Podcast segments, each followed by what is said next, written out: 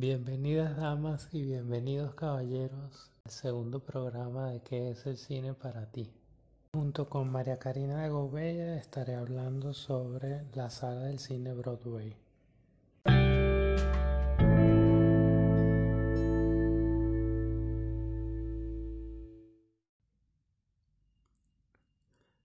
El día 13 de septiembre de 1951 se inaugura el cine Broadway, ubicado en la esquina de la calle Real de Sabana Grande con la calle Chacaito, en Caracas, Venezuela.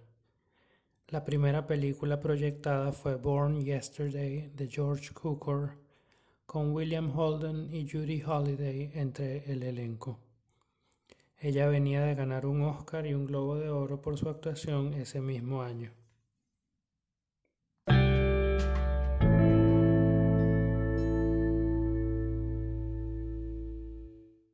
Yo fui por primera vez al cine cuando ya tenía nueve años, ya era muy grande, pero como yo vivía en el interior de Venezuela, este, y el cine más cercano era el de Caracas, entonces no era tan fácil este, ir.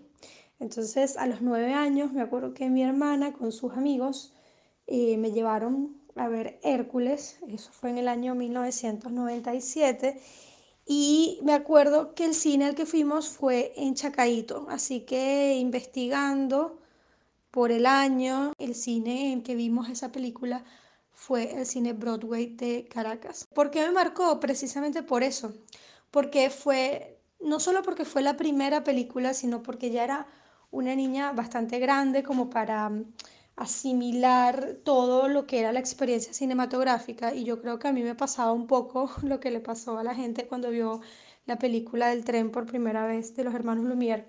Este, porque claro, cuando vas, cuando te llevan de niño al cine, como que va tu, tu, tu memoria lo va asimilando de otra manera y se vuelve habitual. Entonces ya a los nueve años, para un niño que ha ido al cine desde pequeño es algo normal, pero para mí que nunca había vivido la experiencia de la sala de cine, sino hasta los nueve años, fue un desborde de sensaciones sonoras, sensoriales en general.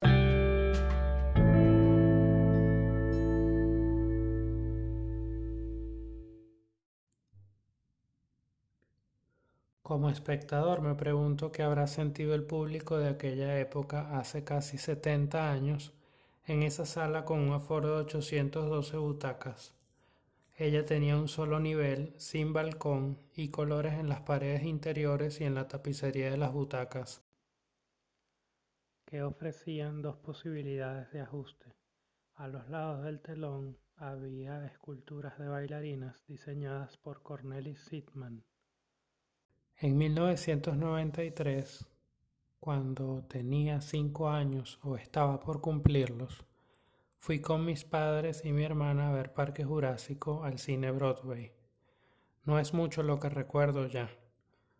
Apenas el plano del tiranosaurio, sin duda ya parece remoto, lo tanto que me marcaron esas imágenes por primera vez. Yo solo me emocionaba porque los dinosaurios que tanto había visto en revistas habían cobrado vida.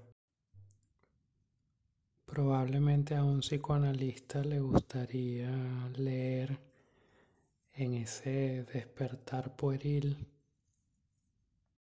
la posibilidad de liberar mi animalidad más remota, más eh, atemporal, pero también es cierto que descubrí que el cine me podría brindar fantasías imposibles de cumplir en la realidad cotidiana. Desde abril de 2006, aquel cine que había sido diseñado y construido por la firma de arquitectos Alayeto y Bled es una iglesia brasilera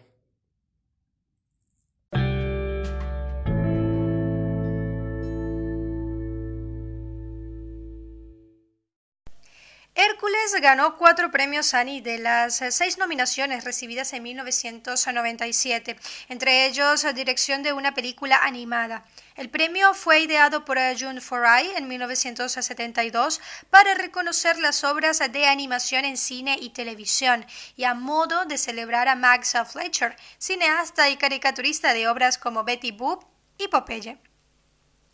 La canción Go the Distance, compuesta con música de Alan Menken, letra de David Sipel y cantada por Michael Bolton, fue nominada al Oscar y al Globo de Oro. Recordemos que Ricky Martin cantó la versión en español. En 1952, Judy Holliday también fue nominada por el Circuito y Círculo de Críticos de Nueva York, creado en 1935. Además, la actriz recibió un diploma de mérito de parte del premio finlandés Jussi, que se celebra desde 1944. Para aquel momento no abundaban los reconocimientos de cine como ocurre desde comienzos de los 2000.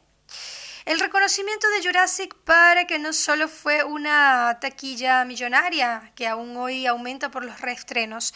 En 1994, la 36 edición de los premios japoneses Blue Raven o Buru Raven Saw la nombraron mejor película extranjera. Es uno de los tres premios más prestigiosos en ese país, si bien no son tan conocidos en el extranjero, se celebran desde 1950. Born Yesterday compitió en 1951 por el León de Oro en el Festival de Venecia. También obtuvo otras cuatro nominaciones al Oscar, incluidas película, director, guion y vestuario. Este programa fue posible gracias a la participación y locución de María Karina de Gouveia y la herramienta Anchor. Nos veremos dentro de 10 días para hablar de lo que más nos apasiona, el cine.